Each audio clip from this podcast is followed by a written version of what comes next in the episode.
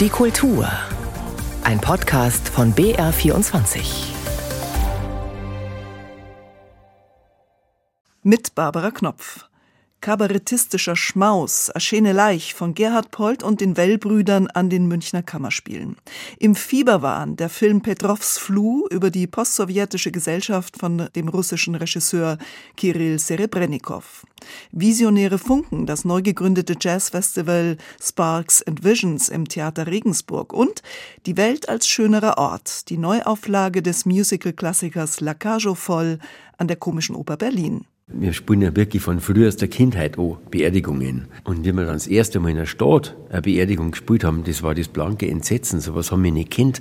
Wie am Fließband waren da die Beerdigungen. Das Visuelle fehlt halt. Ich bin auch oft als Kind ins Leichenschauhaus und habe da reingeschaut. Ich würde nur sagen, die Sinnlichkeit eines Friedhofs und was das bedeutet für Menschen, wenn er da steht, das hat mich erst später dann berührt, wie ich gehört habe, dass es Elefantenfriedhöfe gibt, dass die Elefanten da hingehen wenn man seine Vorfahren in der schönen Leich nimmer ehrt, dann vergisst man es schneller. Stoffal Well und Gerhard Polt im Interview mit dem Bayerischen Rundfunk. Erschene Leich heißt ihr neues Stück für die Münchner Kammerspiele. Lange her, dass sie dort satirische Gesamtkunstwerke wie München leuchtet und Churangrati gezeigt haben. Jetzt im neuen Stück kommt der Tod und das, was ihm folgt, das Festmahl der Lebenden für die Toten. Ein wenig spielte das echte Leben tatsächlich hinein, denn in Schliersee, wo Gerhard Polt wohnt, wurde vor zwei Jahren die Seniorenresidenz wegen ungeklärter Todesfälle und erschreckender Missstände geschlossen. Aschene Leich allerdings will eine Erblastkomödie sein. Sven Riklevs war gestern Abend bei der Uraufführung in den Münchner Kammerspielen. Und wann ihr mal gestorben sollt sein, und wann ihr mal gestorben sollt sein, auf grobt's mir im Keller drunt ei. Auf grobt's mir im Keller drunt ei. Beim Wirt hinterm Fass, den mein Mann hat's gern nass. Ein lustiger Freithof das. So soll sie eigentlich sein, die Schiene Leich, feucht, frech und auch fröhlich, diese Feier für den Gestorbenen, die zugleich das Leben der Feiernden zelebrieren soll, mit Musik und Essen und natürlich auch den starken Getränken. Dass es dieses Ritual immer seltener gibt, in der die Gemeinschaft den Abschied feiert und sich zugleich des Weiterlebens versichert, auch davon handelt nun in den Münchner Kammerspielen Aschene Leich. Beim Wirt hinterm Fass, den Remons gern das, ein lustiger Freithof das. Es ist eine Art musikalisch-kabarettistische Nummernrevue mit theatralem Handlungsfaden, die sich Gerhard Polt und die Wellbrüder zusammen mit dem Schweizer Regisseur Rüdi Häusermann erdacht haben. Da ist der Bestattungsunternehmer Pius Brenner gestorben, der als Nekroökonom, wie es so schön heißt, sein florierendes Geschäft mit dem Tod betrieben hat und das nicht nur mit seiner Pietas Ruhe GmbH und Co. KG, sondern auch als Altenheimunternehmer. Warum auch nicht? Schließlich liefert das eine Kunden für das andere. Jetzt aber probt der Laienchor für die eigene Beerdigung. Die Ex-Frau trauert ihrem Imperium nach und die junge alleinerbende Witwe schießt Selfies am offenen Grab. Es klopft der Sensenmann bei jedem anders an. Drum weißt du nicht, wann das Mann, wie und wo und wann. Dass unsere Gesellschaft in ihrer kompletten Verdrängung von Alter und Tod das Sterben ausgelagert hat und dabei oftmals über unmenschliche Bedingungen in Alters- und Pflegeheimen hinwegsieht, ist ein weiterer Ausgangspunkt dieses Programms. Dabei schreckt man nicht vor drastischen Details zurück, die auf Tatsachen im Fall des Schlierseer Skandalpflegeheims zurückgehen und von Würmern in offenen Wunden verhungernder erzählen, von überfahrenen Umherirrenden und von hygienischen Unzumutbarkeiten. Entschuldigen Sie, dass ich so stinke, aber wir haben jetzt vor einer Woche diese drei Pfünderwindeln äh, angelegt bekommen, ja? Weil ein öfteres Wechseln wegen Personalmangelsgründen nicht mehr möglich ist. Und durch all das stiefelt der inzwischen 80-jährige Gerhard Pult auf seine so scharfsinnig verschmitzt melancholisch pointierte und damit unnachahmliche Weise. Dass sich der durch die Regie von Rüdi Häusermann genau getaktete Abend bei aller Ernsthaftigkeit seine verschmitzte Poesie erhält, ist natürlich auch und gerade der bayerischen Anarchie der drei Wellbrüder zu verdanken. Die schöpfen dabei nicht nur aus dem riesigen Repertoire ihrer Instrumente, sondern zugleich auch aus der frechen Kreativität, mit der sie mit musikalischem Erbe umgehen. Und so wird auch diese Schene Leich als etwas ganz Besonderes in die Annalen der Münchner Kammerspiele eingehen.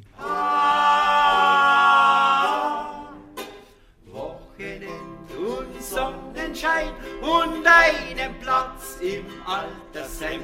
Weiter brauch ich nichts zum Glücklichsein. Wochenend im Altersheim. Ascheneleich, Gerhard Polt und die Wellbrüder gestern Abend an den Münchner Kammerspielen. Die nächsten Vorstellungen sind ausverkauft. Fieber ist eine starke Metapher für vielerlei Zustände dieser ekstasengeschüttelten Gesellschaft der Gegenwart. Das Fieber der Pandemie, die überhitzten Kapitalmärkte, der seiner Klimaerwärmung entgegenfiebernde Planet. Das Fieber aber, über das der russische Autor Alexei Salnikow in seinem delirenden Roman schreibt, Petrov hat Fieber, ist Ausdruck für den maroden Zustand der postsowjetischen Gesellschaft. Verfilmt wurde er jetzt von Kirill Serebrennikov, dem russischen Regisseur, der wegen angeblicher Veruntreuung von Theatergeldern angeklagt und lange unter Hausarrest gestanden war. Christine Hamel über Petrovs Fluh.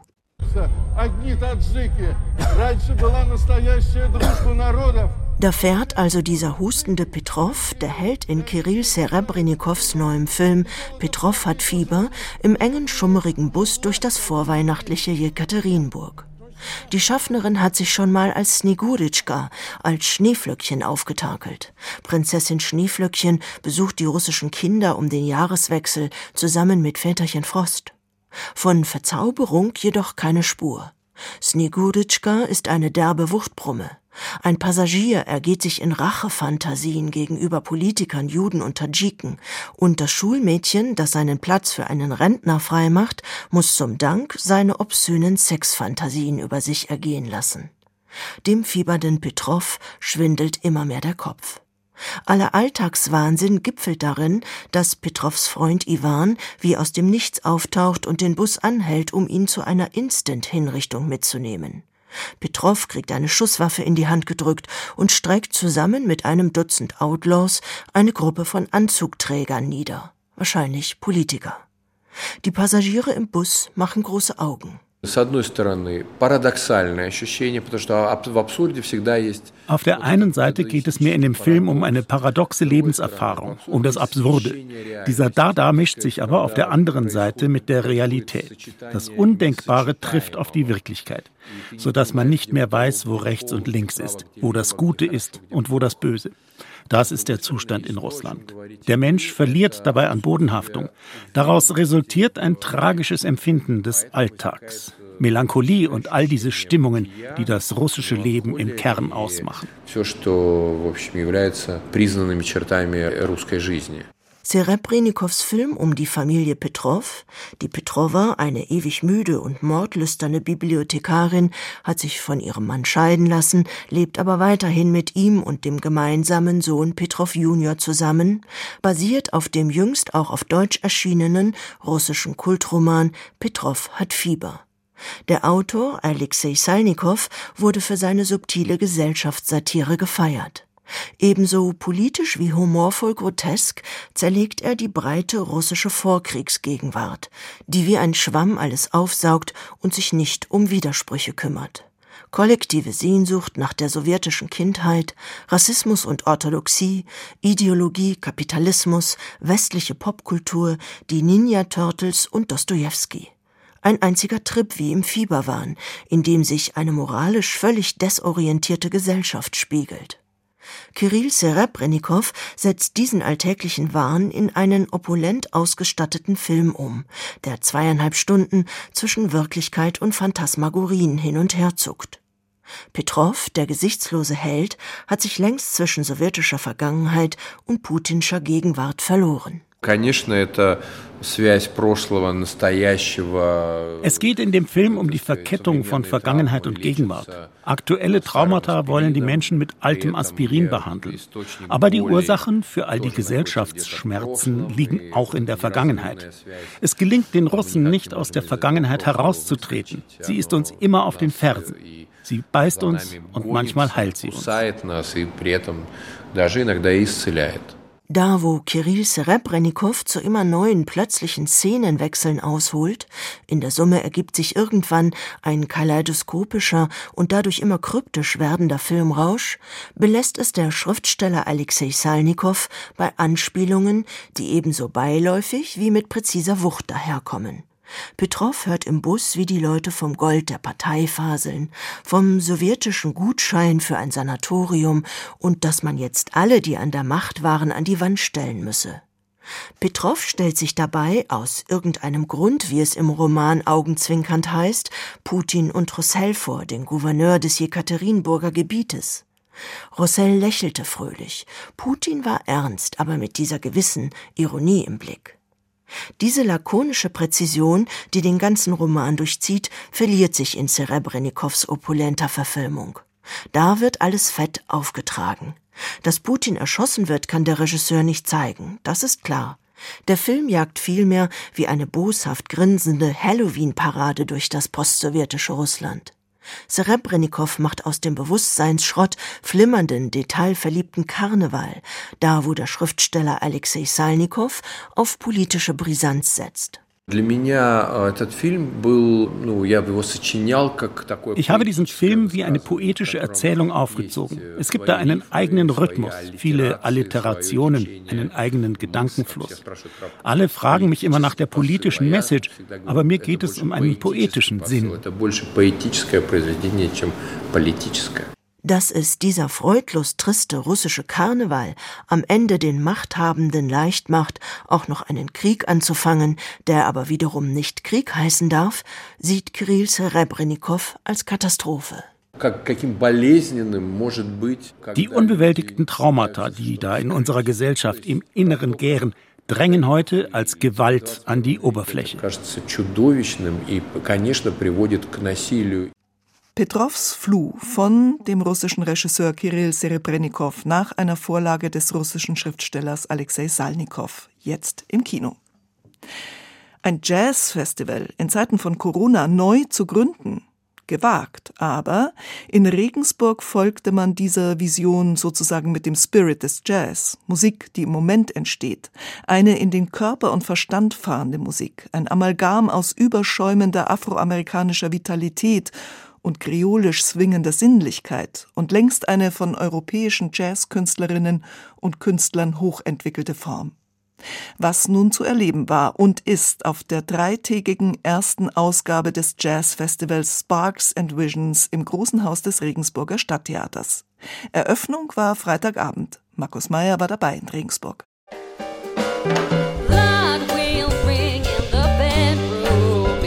Was für ein Entree, was für eine erste Ausgabe. Das Sparks and Visions Festival im Regensburger Stadttheater überzeugte vom Start weg. Der europäische Jazz hat sich längst emanzipiert von US-amerikanischen Vorbildern. Das war die Message dieser ersten Festivalausgabe. Die Künstlerinnen und Künstler, die am Freitag und gestern auftraten, in der Stadt des einst ewig währenden Reichstags, stammen fast ausschließlich aus Europa. Sie verblüfften mit ungeheurem Formenreichtum und machten sich mit überbordender Spielfreude über traditionelle Lieder und Musiken her. Vokalistin Elina Duni etwa überhöhte eindrucksvoll südosteuropäische Folksongs vom Balkan, die Gruppe Heaven Steps to Seven der Berliner Pianistin Julia Hülsmann erging sich in einem breiten Spektrum von gehobenen Popsongs bis zu anspruchsvollen Gedichtvertonungen. Überhaupt die Frauen, die auf diesem Festival musizierten, sie zeigten, dass improvisierte Musik längst angekommen ist in der Mitte der Gesellschaft, dass man mit der gebotenen Erdverbundenheit ruhig mal abheben darf.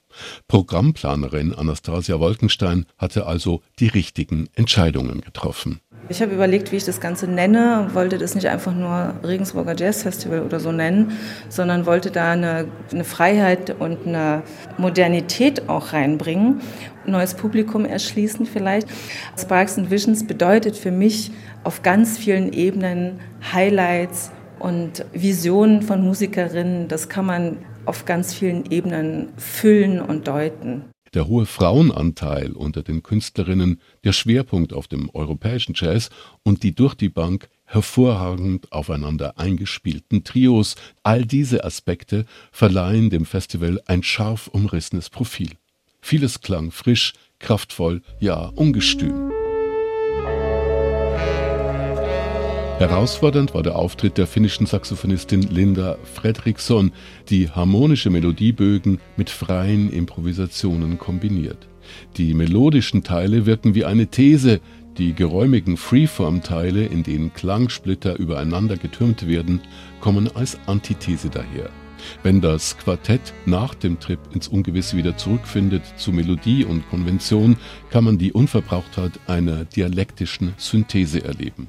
Uh, Sie möge das freie Improvisieren, die freie Form ebenso sehr wie das, was Singer-Songwriter machen. Deshalb verbindet sie Klangforschung und starke Melodien, freie Impros und konventionelle Musiksprache miteinander.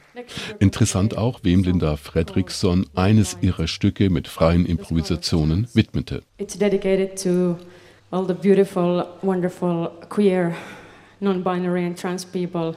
Thank you for your inspiration and love.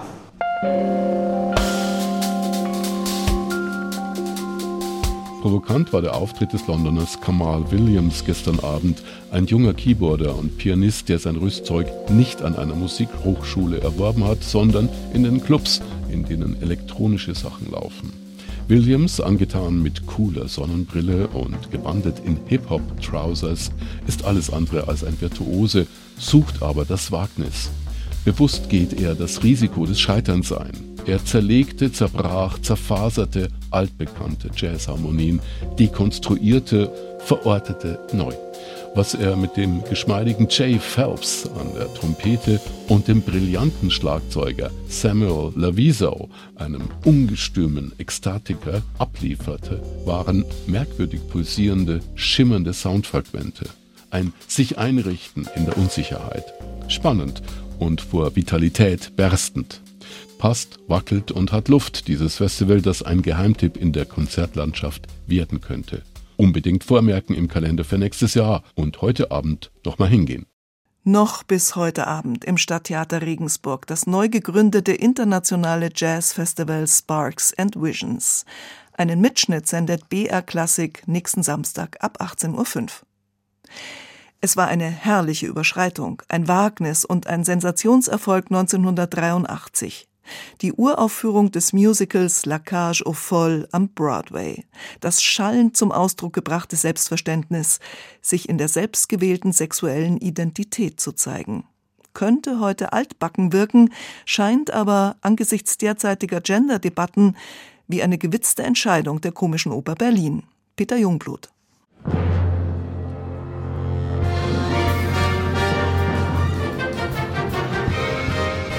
Ja, da tränen einem die Augen. Aber nicht nur, weil Strass und Pailletten blenden und die Geschichte so nostalgisch ist, sondern weil nicht mehr ganz klar ist, ob sich die Welt vorwärts oder rückwärts dreht. In den Vereinigten Staaten fordern rechte Republikaner heutzutage tatsächlich ein Ende der Travestie-Shows, weil sie jugendgefährdend seien. Und in Russland, da kämpft Putin nach eigenen Worten einen Krieg gegen Schwulenparaden und offen gelebte Homosexualität. Selbst bunt angemalte Vogelfiguren gelten dort inzwischen als unmoralisch. Klingt irgendwie alles nach den 50er Jahren. So gesehen ist der Käfig voller Narren, La Cage voll, ein Musical, das 1983 am Broadway herauskam, von wirklich trauriger Aktualität. Damals, als AIDS die Schlagzeilen bestimmte und gleichgeschlechtliche Liebe auf der Bühne und im Film noch ziemlich revolutionär war, sorgte Harvey Fierstein mit seinem Stück für enorm viel Furore. Und jetzt Bei der Premiere in der Komischen Oper in Berlin war der Jubel so groß, als ob abermals ein neues Kapitel in der Emanzipationsgeschichte aufgeschlagen wurde.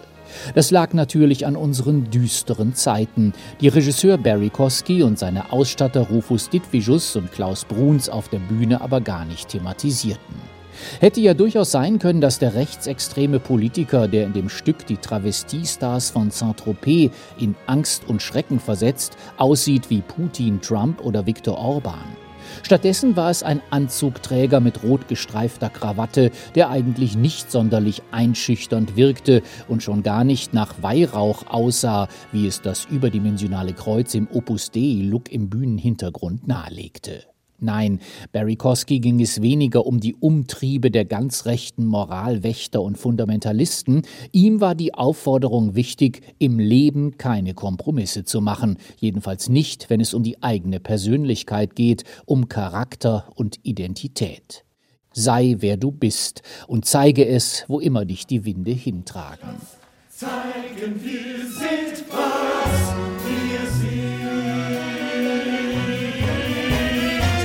Klar, dass es dafür im kunterbunten Berlin stehende Ovationen gab. Nicht wenige Zuschauer waren selbst in Federschmuck und Paillettensakkos erschienen. Was noch vor ein paar Jahren Regenbogenfolklore gewesen wäre, ist jetzt wieder eine Demonstration für die Grundwerte des Westens. Und so störte die Retro-Optik überhaupt nicht, nicht die supermaskulinen schwulen Erotikzeichnungen des einst viel gefeierten Tom of Finland, nicht die neongrellen Flamingo-Illustrationen wie aus betagten Fernsehkrimis wie Miami Vice oder Magnum, nicht die Rauschgoldengel mit ihren Turmfrisuren, nicht die Kirchensatire und schon gar nicht der wunderbare 83-jährige Helmut Baumann als Gaststar, der jahrzehntelang die Hauptrolle gespielt hatte und jetzt als Restaurantbetreiberin Jacqueline vorbeischaute.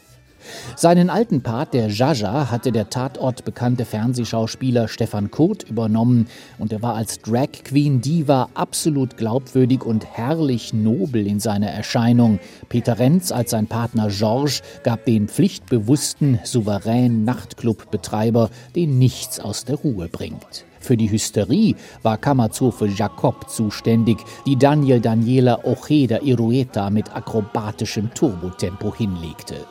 Choreograf Otto Pichler gilt als Routinier zeitgemäßer Unterhaltung, die bei ihm gern laut, schnell, überdreht ausfällt. Das kann über gut drei Stunden durchaus nerven. Hier allerdings passte es perfekt. Und weil auch der holländische Dirigent Cone Scoots bei der Sause mit Esprit mitmachte, wurde es ein umjubelter Abend, der seine Botschaft in alle Richtungen sendete, nach Amerika wie Russland. Sei wer du bist, und wenn es andere stört, dann erst recht. Premiere an der Komischen Oper Berlin, La Cage au Foll, in der Inszenierung von Barry Kosky. Barbara Knopf verabschiedet sich in der BR24 Kultur am Sonntag.